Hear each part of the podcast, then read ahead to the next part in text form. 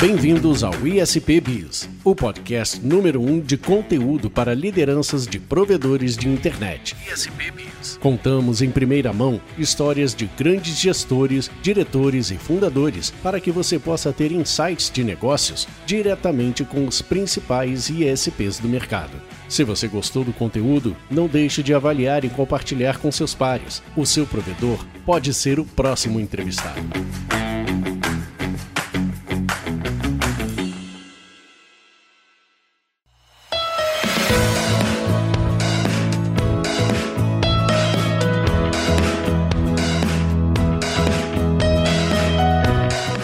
Pessoal, sejam bem-vindos ao ISPBIS, principal podcast para lideranças de provedores de internet. Eu sou Humberto Soares, diretor de produtos e inovações da Object, e venho aqui trazendo o segundo episódio da nossa série. E hoje estamos trazendo um parceiro de longa data do Objective, com uma visão de projetos de transformação digital única. Para variar, um cara que estava há bastante tempo é, trabalhando com a gente. Seja bem-vindo, Mário Braga, diretor do escritório de projetos da Hughes do Brasil. Tudo bem, Humberto? Muito obrigado pelo convite. Baita prazer estar aqui com, o Objective, né? Super parceiro. E pano de fundo está essa grande amizade de longos anos que a gente tem. Muito obrigado, Humberto. Obrigado a você pela sua presença, Mário. Antes da gente começar o nosso papo, um agradecimento ao Objective, patrocinador e resolvedor desse conteúdo, que dá a oportunidade de conversar com essas pessoas incríveis aqui do mundo dos ISPs. Este podcast é uma realização Objective. Aqui entregamos soluções simples para problemas complexos. Rompemos barreiras tecnológicas através de produtos digitais, serviços de consultoria, treinamento e desenvolvimento de software. Seja através de metodologias, entregas ou cultura, nossos parceiros compreendem o que significa qualidade além do software. Bom, Mário, são mais de 20 anos de experiência na indústria de telecomunicações, uma carreira que passou por grandes players do mercado, já passou pela Sky, já passou pela Hughes. Queria que você contasse aqui para o público um pouco mais da tua experiência profissional, esse histórico, sua formação, coisas que você acha relevante para a gente conhecer um pouco mais do Mário. Legal, Humberto, obrigado. Bom, sou administrador, né, é, nesse universo de telecom, né, é bom também ter alguém é, com uma visão da área de administração. Eu acabei fazendo uma especialização na área de, de projetos e processos de negócio, né? E realmente tive um, algumas oportunidades muito legais aí na carreira, né? É, há mais de 20 anos nesse mercado de telecom. A, a Sky, para mim, foi uma grande escola, tem um, um baita de um, um apreço pela empresa e um agradecimento pelas oportunidades que eu tive lá, né? Realmente ali na, na Sky, né? Um jargão aqui, eu não quero só a clichê, mas ali eu tive a oportunidade de participar de projetos e da operação e aprender de alfinete a foguete, né? Então, muito bacana, desde, vamos lá, uma implantação de um, um RP, uma processos de transformação digital, lançamento de novos produtos, projetos relacionados à modelagem de marketing, comunicação, é, reengenharia de processos, enfim foi ali muito bacana, business analytics, inteligência de negócio, é, passando pelo, aí acho que veio a coroar aí essa, digamos, jornada, a participação de uma, como posso chamar com facilidade, de uma startup dentro da, da Sky, que foi o, a, o lançamento do serviço de banda larga via LTE, né? Então ali foi sensacional, realmente você respirar ali um, um, negócio no dia a dia, resolução de problemas passando do order to cash, problemas de engenharia, implantação de rede, construção de herbs, enfim, foi sensacional a experiência e agregou um valor gigantesco, né? E aí, né, veio a oportunidade é, de estar na, na Hughes, né? E aí outra startup, né? Sair de um, de um modelo de negócio que a Hughes, a Hughes praticava há praticamente 50 anos, né? Eh, do B2C para a aventura né, do B2B de telecom, né? Que era é, fornecer o serviço de banda larga fixa via satélite, né? E são coisas que as pessoas falam, pera um pouco, né? Você vai fornecer uma, um serviço de banda larga fixa, né? Com interface aérea. Aí valeu muito a experiência anterior na, na Sky, que também era um serviço de banda larga fixa com interface aérea, só que aí o satélite tem aquele desafio, né? A triangulação né, de uma VSAT aqui no, na, na Terra, né? 36 mil quilômetros de altura até o satélite, 36 mil quilômetros é, descendo para um gateway, né? Ou um, um como a, a gente pode também chamar no universo de telecom, e aí escoando o tráfego para a internet pública, né? E aí você fala assim, poxa, isso dá certo? Não só dá certo, como está aí todos os satélites em órbita e a evolução desse mercado satelital agora até para os satélites de, de, baixa e média órbita, como a gente vê bastante aí. É, a própria Rigos é uma grande parceira da OneWeb. E aí também está a Starlink, do, do famosíssimo Elon Musk, também aí fornecendo esse tipo de serviço. Ou seja, temos muita coisa para fazer ainda pela frente, Humberto.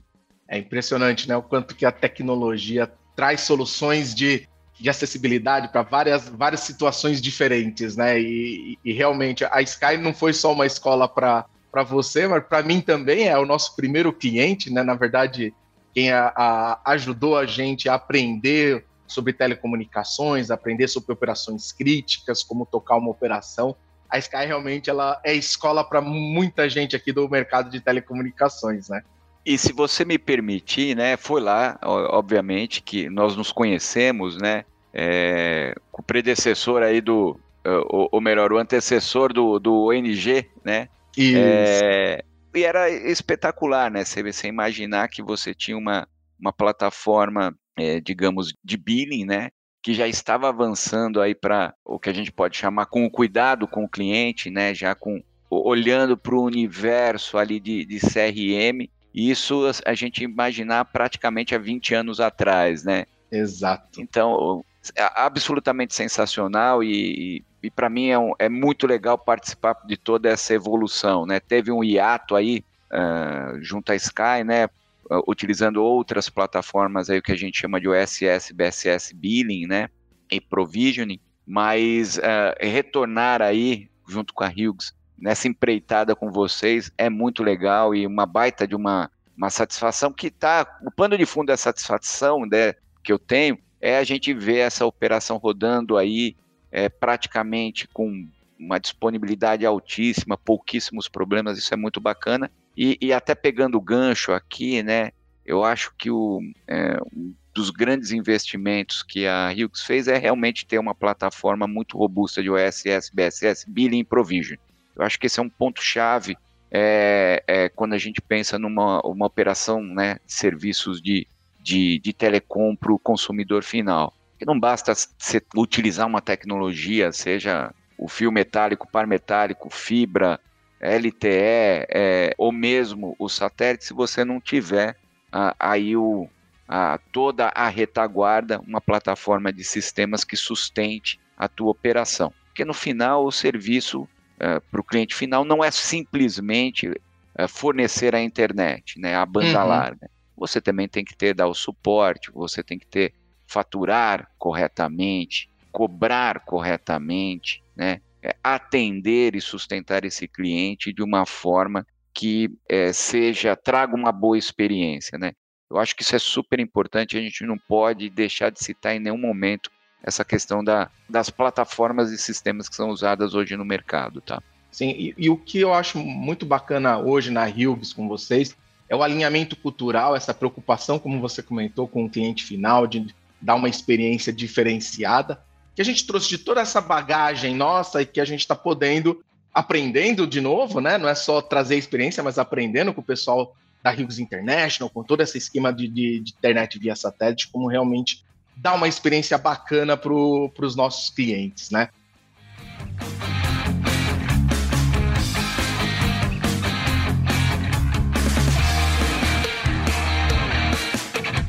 E aí, Mário, dentro dessa, dessa transição como é que foi para você assumir essa cadeira agora de diretoria? Como é que está sendo essa experiência nova dentro da Hughes? Conta um pouco para a gente dessa história. Essa é uma parte super interessante, né? É, inclusive, né, é, eu vou dar um é, que é, um, é quase que um depoimento, né? A área que eu estou responsável, eu, a gente acaba dando, deu um nome de uma diretoria de suporte ao negócio, né?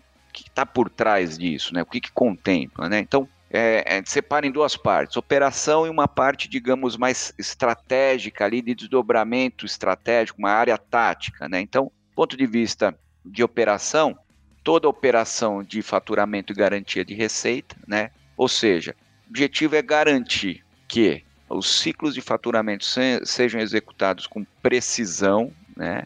E que a gente não tenha dentro desse desse pipeline nenhum vazamento, ou seja, a gente não tenha perda de receita, né? Ou a gente esteja fazendo alguma cobrança indevida dos nossos assinantes. Uma outra área operacional super interessante que eu estou responsável é a área de comissionamento da rede credenciada, né? Então, assim como outras operadoras, a gente tem um modelo super interessante, né? A gente precisa de capilaridade e a gente precisa de presença em território nacional. Você não consegue fazer isso do dia para a noite e mesmo as grandes operadoras serem um investimento, poxa, faraônico você fazer isso. Então, nós temos uma rede credenciada formatada da seguinte forma: você tem distribuidores e você tem lojas, parceiros avançados. O modelo não é um modelo disruptivo, inovador da Rigos, é um modelo que já era praticado no mercado por outras operadoras. Mas aí vem o desafio dessa gestão, né? Então, é fundamental esse modelo de rede para a gente estar tá aí ao, praticamente em 4.800 municípios, quase 5 mil municípios.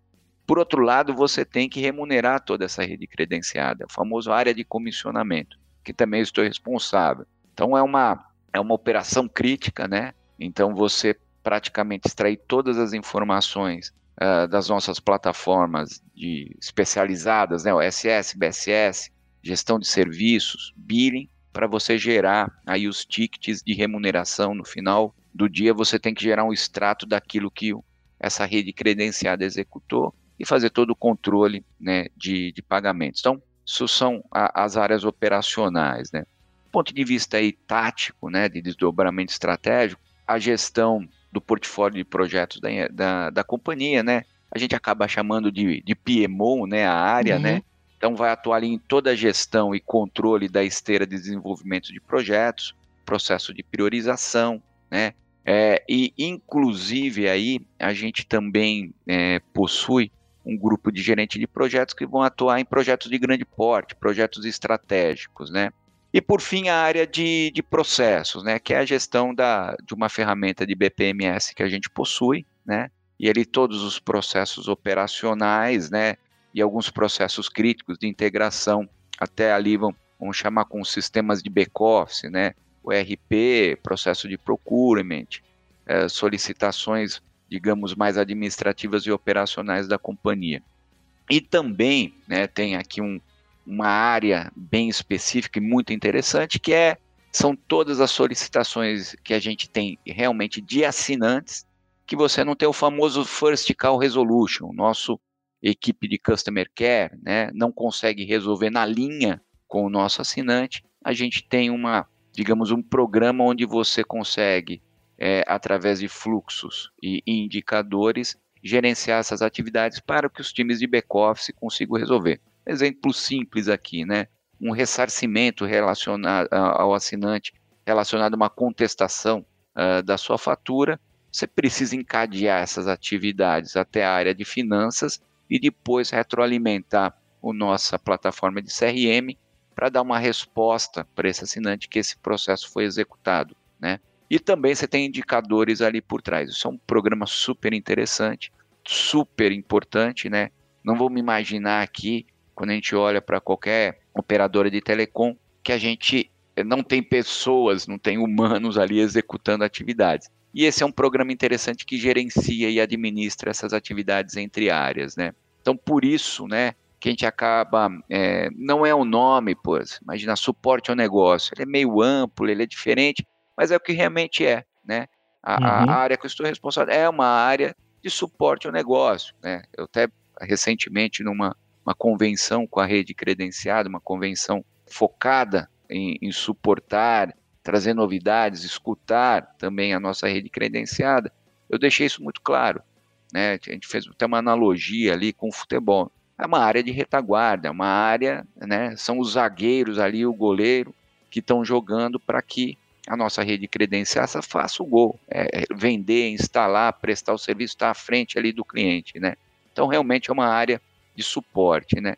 Muita gente quer estar né, tá à frente, ser protagonista, mas não é necessariamente né, você é, jogando atrás na zaga que você é um coadjuvante. Nós somos muito importantes para realmente ali os times de vendas e operações e, e mesmo customer care é, fazer os gols ali e a gente trazer uma operação de sucesso que a gente tem aí em conjunto com mesmo com a participação da, do time do Object. Sensacional, Mari. E, e, assim, eu acho que você comentando a, a, os vários pontos de, de atuação, é, eu acho que é um, um, uma coisa interessante para os CEOs, para o C-level dessas empresas que acabam tendo que lidar com múltiplos assuntos, né, diversos assuntos e, e balancear o esforço em, em, cada um deles. O que, que você hoje poderia dar de dica para esse pessoal que tem múltiplas agendas? Como priorizar esse trabalho? Como conseguir garantir que todos os pratos estão rodando? É, é, eu até me empolgo com, com esse tema, né? Você fez até uma pergunta inicial, eu acabei falando como era a atuação para realmente aqui tentar. Não é fácil explicar um modelo que eu acabei adotando, né? E não é um modelo que, poxa, eu pensei nisso, né? Eu acho que ao longo dos anos, né, quando você vem na. A gente vem ao longo da carreira, né? Poxa, eu sou um, um, analista focado em negócio, eu quero ser um especialista, né? A famosa carreira em Y, eu quero seguir por aqui, eu vou por lá. E, e a minha própria formação não permitia isso, né? Eu, eu poder escolher, eu tinha que realmente focar no negócio, né? E aí eu pratico, né, é, desde esse tempo, uma coisa que até semana passada eu vi um, um artigo longo, mas super interessante da uh, da Harvard Business Review sobre curiosidade, né? Então eu pratico essa coisa da curiosidade há muitos anos, né? Então a gente discute aqui uma reunião de trabalho com o Object, eu escuto um determinado termo, um, uma determinada tecnologia ou, ou um processo. Poxa, eu vou procurar aprender, estudar, entender isso, mas de forma imediata, né? Obviamente que a internet ajuda, a literatura ajuda, a gente tem muito white paper na mão, né? Então eu escuto, vou dar um exemplo maluco. Poxa, muito se fala hoje de metaverso, blockchain, NFT. Eu procuro entender profundamente. Eu não estou atuando diretamente nisso na minha vida profissional.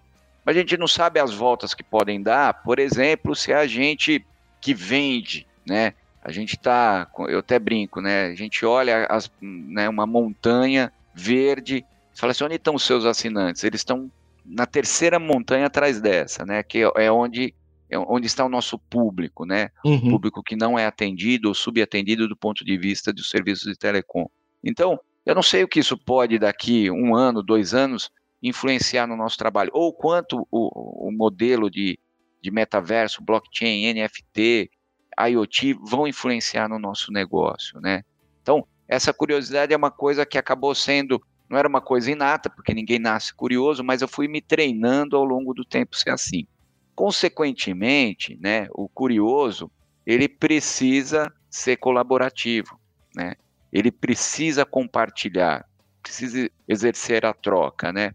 E eu fui ao longo dos anos praticando isso, né? Então, quando eu passei a ser gestor, né, de pessoas, né, eu continuei praticando isso. Sempre fui muito provocativo. Vamos procurar, tem que ter uma alternativa.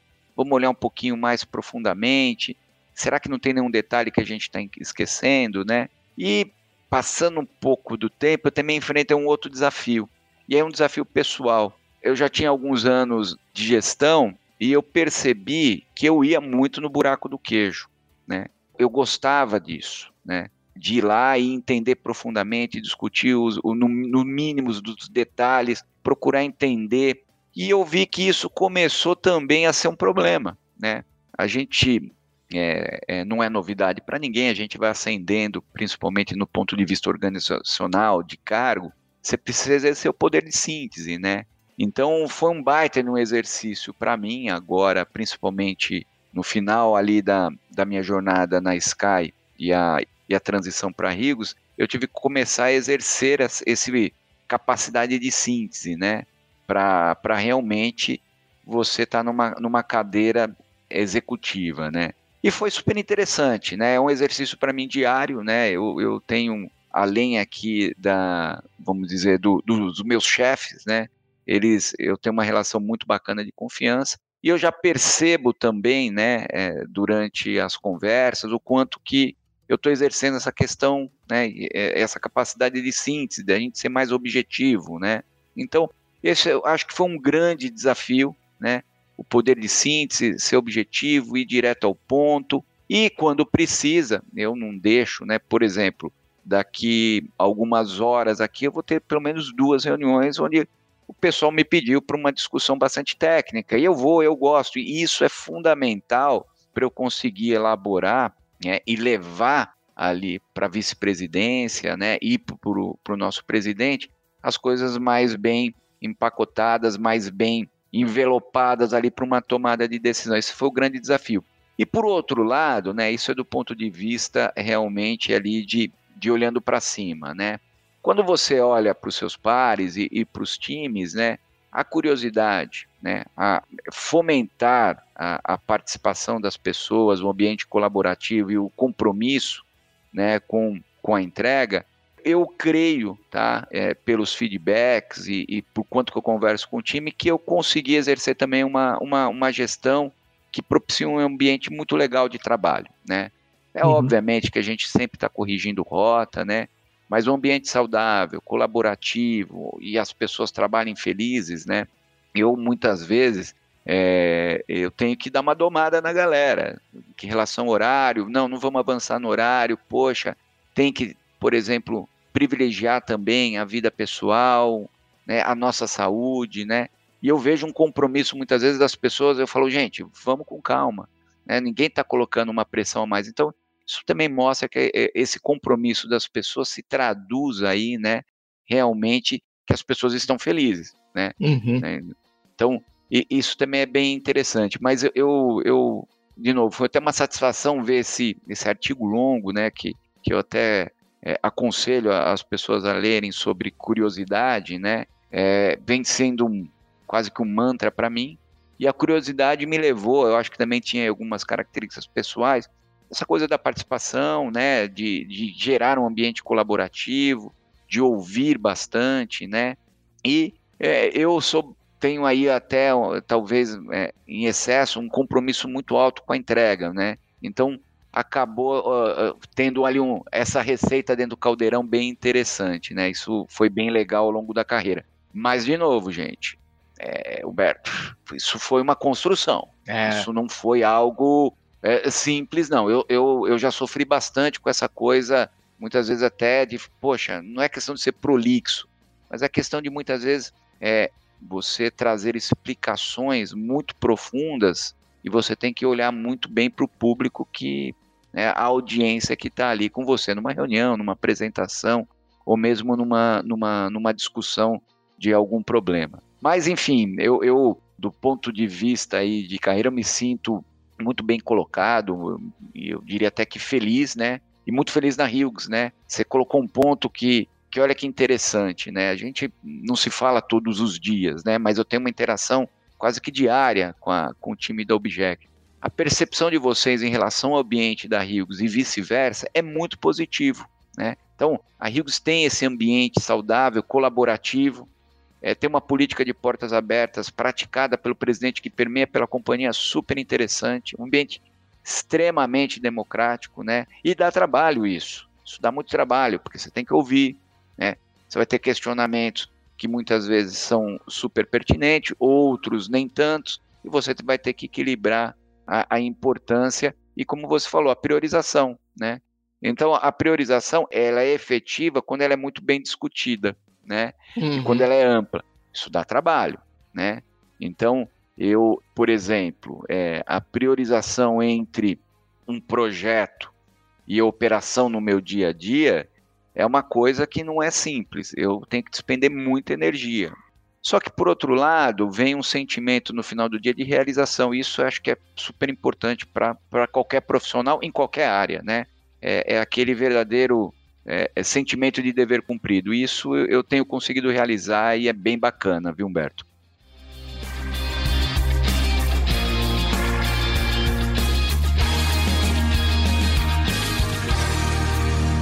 Legal mesmo, Guara. É gostoso ouvir você falando e perceber as conexões da cultura.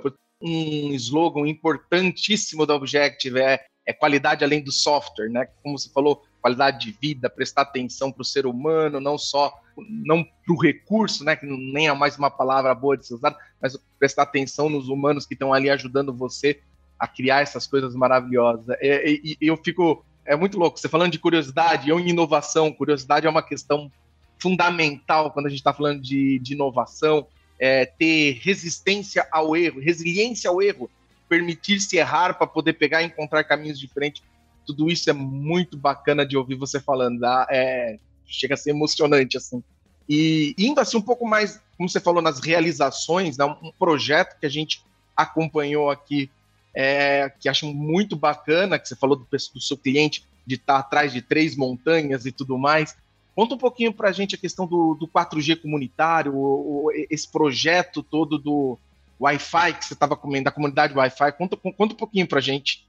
Legal, Humberto. Eu, eu vou, se me permita, eu vou lembrar aqui a HughesNet, né? O, o serviço, né, HughesNet, ele é um serviço é, majoritariamente para áreas não atendidas, né, ou subatendidas de qualquer serviço de telecomunicações, aí seja a móvel, a fixa, né. É, quando a gente olha para esse público, né, e a gente olha para o nosso modelo de negócio, é, a gente começou a observar algumas oportunidades. Aqui, vamos lembrar, né, você a, a que é o kit terrestre que é instalado na casa dos nossos assinantes, nada mais é uma, uma unidade externa de rádio, uma unidade interna de um modem, né? Parece simples, né? Mas é, é um, é, são equipamentos de alto valor agregado, porque eles vão, né, interagir, né? Tem um, uma conexão com o satélite que está lá em uma órbita geoestacionária, né? Mais os equipamentos do, do Redend, que a gente chama de gateway, né? É, são equipamentos e uma estrutura que tem um, um custo elevado. Né? Os nossos equipamentos, diferentemente de outras operadoras que você pode, é, você tem um modem e um roteador, a gente tem um equipamento muito mais complexo e de maior valor agregado. Então, é, realmente é um serviço né, que no final do dia ele vai ter um valor mais alto. Né? Então a gente sabe disso, é um dado da equação, mas mesmo assim a gente tem uma operação de sucesso, né? mesmo é, diante de, né, dos outros provedores, né, da, da, que a gente pode até chamar de concorrência. Né. Por outro lado, a gente percebeu uma, essa oportunidade relacionada a pequenas comunidades, onde realmente eles não teriam capacidade é, financeira, né, capacidade econômica, de ter a RigosNet. Então a gente percebeu ali, em algumas comunidades, ou mesmo, por exemplo, né, a gente tem alguns cases interessantes relacionados a pontos turísticos que estão longe de qualquer infraestrutura de telecom, que poderiam ter aí o, o serviço da comunidade Wi-Fi, né, o Wi-Fi Express, como a gente chama. Então, essa é uma oportunidade super interessante. Existe aí um, uma carência uh, de provedores nesse sentido. Já era uma experiência que a Hughes praticava em, outra, em outras localidades e a gente trouxe aqui para o Brasil. Obviamente que tem toda a tropicalização dentro dessa é, do mercado de telecom mundial. Né, é, o Brasil é, é um, digamos, um animalzinho diferente, né, dentro dessa selva, né. O Brasil tem algumas peculiaridades interessantes, né, do, até mesmo de perfil de consumo, né. Isso é um fato bem importante a ser citado, né. A gente vê aí diversos estudos que a gente tem no mercado, é, seja a Cisco, a Camai, né, esses grandes provedores de, de infraestrutura, do, do, perfil de consumo, quanto que o brasileiro consome né, de dados. Né? Então, seja o WhatsApp, as redes sociais, o tempo de, de navegação. Né? Então, é, é um desafio também para a gente, né, pensando numa interface via satélite, ou mesmo usando a comunidade Wi-Fi via é, satélite ou uma, através do, do LTE, é um desafio grande, né? Escoar essa quantidade de dados. Mas isso é um, também é um dado aí da, da equação, mas a gente tem uma oportunidade bem interessante aí é, nesses mercados. Além do que também consolida a, a marca Hughes, HughesNet, dentro aí do, do universo né, de provedores de telecom aí é, no mercado brasileiro. Bacana, legal mesmo. É, que outros projetos que você está tocando que, que, possa ser interessante assim, para a nossa audiência? O, a gente tem, a gente tem uh, discutido bastante sobre a questão do 5G e a rede neutra, como cada operadora está se posicionando sobre isso. Eu sei que é um assunto estratégico tal. O que, que você pode falar para a gente sobre, sobre esses projetos? Olha, é, é, Humberto, é, é, eu, obviamente que tem uma parte é, estratégica né, nesse mercado do 5G, né? A gente sabe, né, do ponto de vista de infraestrutura, que não é simples, né, a implantação do 5G. O 5G, você pega uma operação Greenfield, ok, perfeitamente. Mas a gente tem que pensar na convivência, né, na compatibilização entre a, as ondas anteriores, as tecnologias anteriores, e como que você agrega isso nesse ecossistema. Né? Isso está longe de ser um, uma, um projeto simples, né? Fora todos os desafios né, de, de, dos use cases que a gente tem aí relacionados ao 5G. Ninguém tem dúvida que, que é uma revolução uh, do ponto de vista de, de tráfego de dados. Ponto final. Uhum. Agora, por trás da, da, vamos lá, da concessão, você tem obrigações, né? por exemplo, uma operadora que hoje é uma provedora que tem a frequência de 5G, ele tem outras obrigações a serem cumpridas, né? Uma oportunidade de negócio aí, né? Olha, poxa, você tem que fornecer internet numa determinada região, numa determinada rodovia, onde você não tem infraestrutura. Então tem uma oportunidade aí relacionada a backhaul. Isso não é estratégico, é público, todo mundo sabe que essas oportunidades vão surgir, né? Por outro lado, né, também, é, da mesma forma que você tem o 5G, tem uma grande evolução também na, vai, na, na tecnologia satelital, seja com satélites é, geoestacionários é, com potência, digamos assim, é, maiores, né? E você também tem os de baixa e média órbita que estão chegando aí, né? Então, por um lado, você vê o 5G empurrando, você tem oportunidade nas obrigações, você também obriga o mercado satelital evoluir mais rápido. E a gente tem que lembrar das proporções aí que a gente tem no Brasil. O Brasil tem proporções continentais, né? É, a gente não vai avançar uma tecnologia 5G para 100% das regiões. Então, é, realmente provoca a Rigos a incutir mais inteligência de negócio em buscar seus assinantes. Então, eu, é, é super natural, né? A gente imaginar que o mercado ele vai sofrer mudanças, né? Ele vai ter mais tecnologia. A gente vê evoluções não só no 5G, mas também na tecnologia do Wi-Fi, né? Você vê hoje a, a concorrência para as ISPs, ela não está só ligada a tecnologias de, de transmissão de dados, mas também outros devices aí que, que potencializam, um, por exemplo, uh, um, um, sinal de móvel e transformam isso praticamente numa, num, num roteador dentro da residência. Então, assim, você tem inúmeras tecnologias evoluindo. Mas, de novo, né, você tem que ter não só tecnologia, digamos, rede e tecnologia, mas também você tem que ter serviço, você tem que olhar para a experiência do assinante, o perfil do assinante, é, você tem que conhecer a região que você está atuando. Então, eu acho que a gente também tem grandes evoluções é, para fazer como mercado em, em relação a, a inteligência de negócio, né? Que também a gente trabalha muito próximo aí do, eu vou até chamar aqui do grupo Object nessa questão de inteligência de negócio. Então a evolução, é, é, eu acho que é supernatural, a concorrência é supernatural, né? Você vê aí toda essa movimentação, digamos, vou chamar aqui das quatro grandes operadoras, né? Que a gente tem no, no mercado. A gente vê a movimentação da móvel, né? É, se consolidando em três operadoras, o investimento de uma uh, em cima da internet fixa uh, ou focar na residência do, uhum. do, do, cliente, né? Então, você tem uma série de movimentações que vêm atreladas. É obviamente que a tecnologia é fundamental, mas a gente tem muitas movimentações aí para acontecerem, né? E de novo, super interessante, super interessante.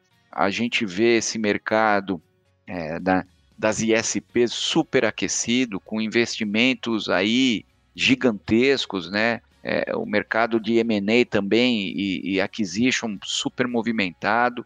Eu acho isso muito legal para todos nós, né? não só para as empresas, para o Object, para a para nós como profissionais, isso é super importante, um mercado desse. As pessoas olham para a telecom e acham que você tem um nível de automação, né, e plataformas e ecossistema de, de soluções, e, e, a gente sabe que a, a, quantidade de humanos que tem por trás tocando essa operação é gigantesco. As características do serviço de telecom, né, eu acho fantástico. Poxa, estamos falando aqui de um varejo que você vende tecnologia, inclusão digital, né, plataformas é, extremamente parrudas, infraestrutura gigantesca, né? processos de negócios super disruptivos. Pô, quem imagina que você vende internet via satélite para uma área rural, para o colono de uma fazenda, ou uma integração de dados uh, para um, uma, uma empresa rural, agrícola de grande porte, né? E, e, por trás disso você tem processos de negócio, seja de, uh, por exemplo, de ordem, de colocação de um pedido, gestão de serviços em campo, atendimento ao assinante, né? novas solicitações, desafio de rentabilização da base, né? É, é, engenharia financeira e fiscal. Então, é absolutamente espetacular, né? E sem falar da questão de logística e supply chain. Se avançar equipamentos para um município de 2 mil habitantes, mil habitantes, ou um, um, um, distrito que tem 50 pessoas e você tirar um equipamento que é produzido, no caso da Hughes, em Maryland, em Germantown, e trazer isso lá para a ilha de Marajó, e depois você praticar logística reversa. Então, o universo de telecom, né, do mercado de telecom, ele vai muito além, né? Obviamente, é, uma peça fundamental é a rede, né, e a tecnologia de transmissão de dados, mas você tem uma, um ecossistema fantástico por trás, né? É, eu não preciso falar aqui o, o quanto que o, o Object nos ajuda com, com o NG, e eu acho que vai até além disso, né? Não é simplesmente um sistema de billing, né? Ele faz realmente a gestão de, de um contrato, né? E, e fora uh, o restante da plataforma de OSS, BSS, Provisioning.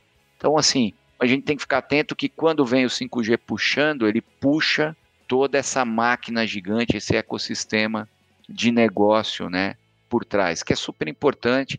Tem inúmeras oportunidades aí por trás, inúmeras, inúmeras, né? E, e aí é o exercício da curiosidade, né? A gente olhar, a gente olha muito para a telecom e pensa, está me dando conectividade.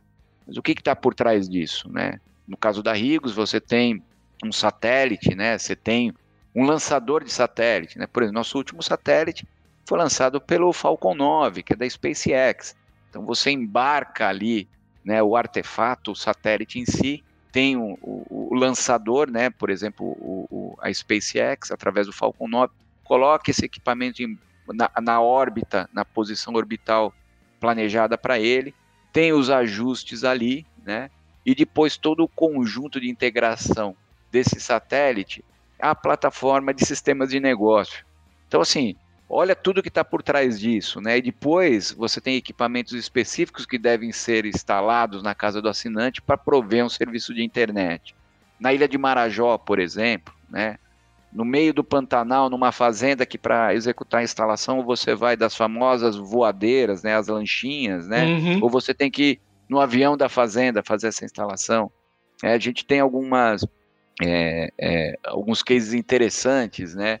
Por exemplo, é, uma casa de, no meio de uma montanha, onde você não tem acesso uh, nem de por nenhum veículo a combustão. Você realmente vai colocar os equipamentos no lombo de um de um burro para subir lá, que é a única forma que tem. Então, assim, isso é muito legal. É, é, é na prática a inclusão uh, digital, né? e tem, obviamente, um caráter social por trás disso, né? Isso é inegável, né? Então, tem muita coisa por trás. Eu acho que uh, o 5G, a gente vai ter o 6G, faz parte, é o negócio, assim como a gente vai evoluir os satélites próximo em relação a esses satélites de baixa órbita, né? Então, isso é muito legal, vale a pena a curiosidade de cada um de estudar esse mercado, né? A gente tem essa evolução e esse trabalho fantástico da, das pequenas ISPs também, fazendo uma inclusão digital fantástica, né? A gente imaginar que hoje está chegando fibra ótica num, num, realmente num poste de, de, eucalipto em algumas localidades. Isso é muito legal, né? É concorrência? É concorrência, mas concorrência faz parte do negócio, disputa saudável pelo mercado. Isso é muito bacana, Humberto, muito bacana mesmo. Você já percebeu que eu me empolgo para falar sobre esse assunto, né? Eu vou até me segurar aqui. Não, mas é, o, o, assunto é empolgante mesmo, né? Quando você vê toda a tecnologia a serviço da melhoria da, da, da, economia, que por sua vez vai melhorar a vida das pessoas, levar a transformação digital para todos os cantos do Brasil e realmente dar acesso a inteligência artificial, acesso, acesso a crowdsourcing, acesso a todas essas tecnologias, acesso futuramente ao metaverso e tudo mais. Tudo isso realmente é muito bacana. É, não só a HughesNet, a HughesNet ela, ela tem um papel de inclusão via satélite de acesso realmente muito de lugares muito ermos, muito difíceis de chegar com a tecnologia, mas todo ISP, de certa forma, tem esse papel de levar a tecnologia e de ser um agente da transformação digital das pessoas, né? Eu realmente eu, eu me emociono também como você de perceber tudo que está por trás, de saber que o, o maluco do Elon Musk lá com aqueles foguete que vai e volta faz parte dessa nossa jornada aqui de, de viabilizar a internet para toda a população desse país.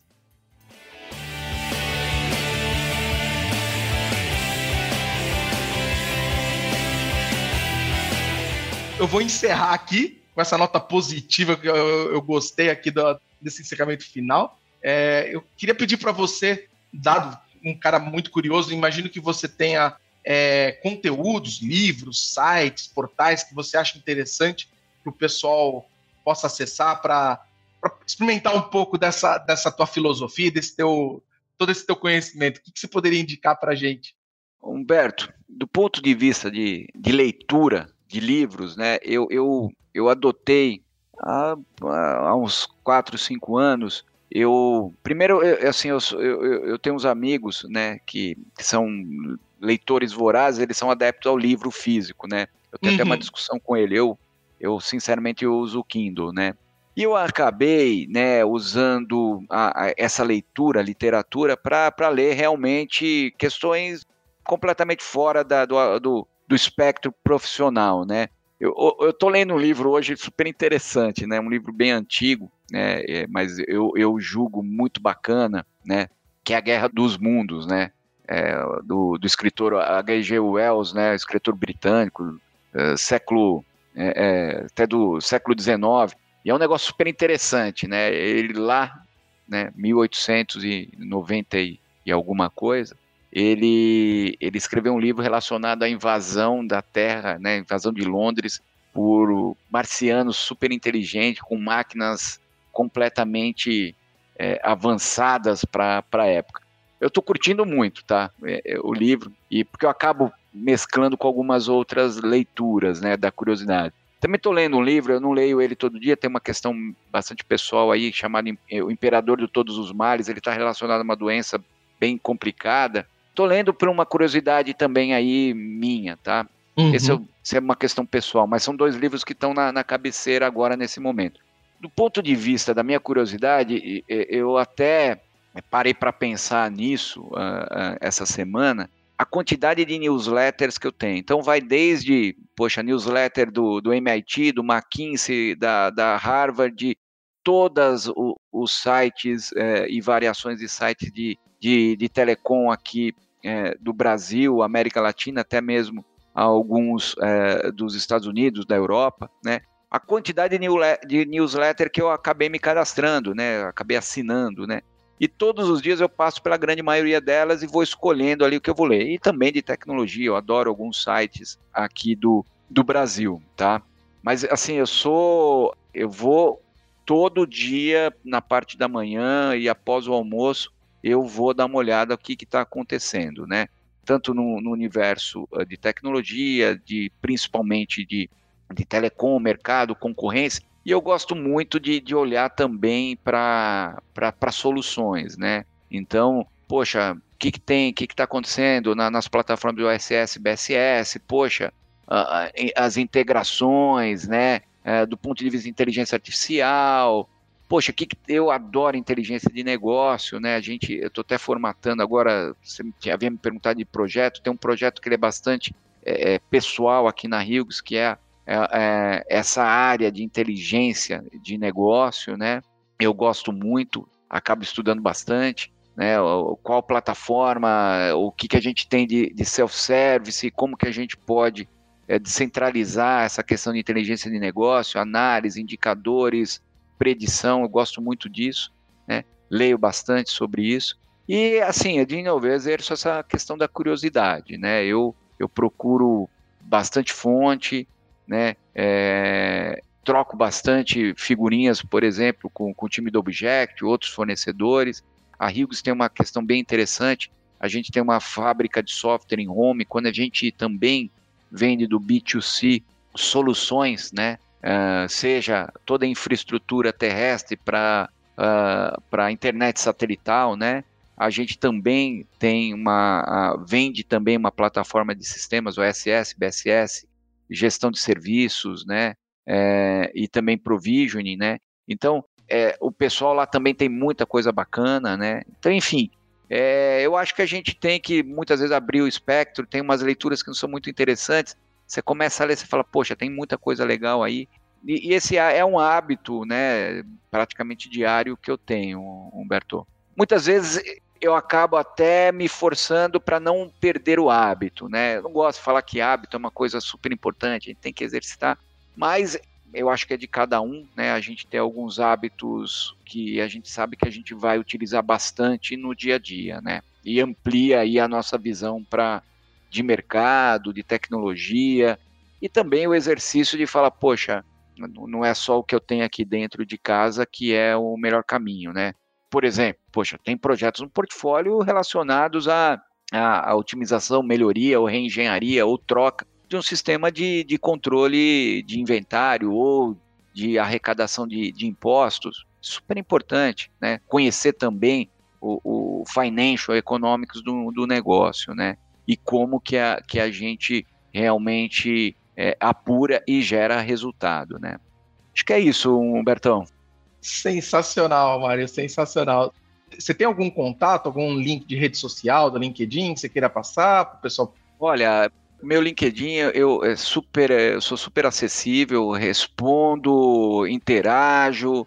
É, é, eu acho que é o melhor caminho até aqui para pensando em, em, rede social e o aspecto profissional, né? É, Mário Braga está lá, super disponível. Né? Gosto de bater papo. Muitas vezes, é, por exemplo, eu marquei um bate-papo com um fornecedor de uma solução específica pelo um bate-papo pelo LinkedIn, né? Muitas vezes a gente é, é, olha uh, os fornecedores pensando que eles estão sempre querendo vender, muitas vezes eles querem apresentar sua solução de forma que você, cabe a nós avaliarmos se isso cabe ou não no nosso negócio. Isso aconteceu hoje, eu bati um papo com ele de manhã, vamos ter uma reunião de, de trabalho, de negócio na, na, na semana que vem. Eu acho super importante ter esse tipo de abertura ou mesmo bater um papo, né? Troca de experiências, isso é super bacana. Estou super à disposição ali via LinkedIn. Sensacional, Mário. Cara, foi um prazer te receber. Muito obrigado por compartilhar um pouquinho aí da sua história, dos seus projetos, da sua visão, um pouco até da tua filosofia de trabalho. Muito obrigado mesmo, cara. Eu que agradeço, Humberto. Muito obrigado aí a você, a Object, né? O, o, o seu time que que organiza aqui eventos desse tipo. Super bacana, muito obrigado, Humberto. E à disposição aí de vocês, né? A gente conversa praticamente diariamente.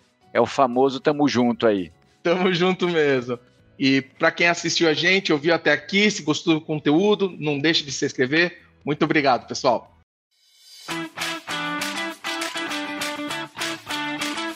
ISPBIS é um oferecimento de NG Billing, o software de faturamento recorrente da Objective. Um sistema robusto de CRM e billing para operações complexas e ofertas multiproduto. Capaz de otimizar todo o ciclo de relacionamento com clientes, o NG Billing garante a governança necessária para auditorias independentes, captação de investimentos e abertura de capital.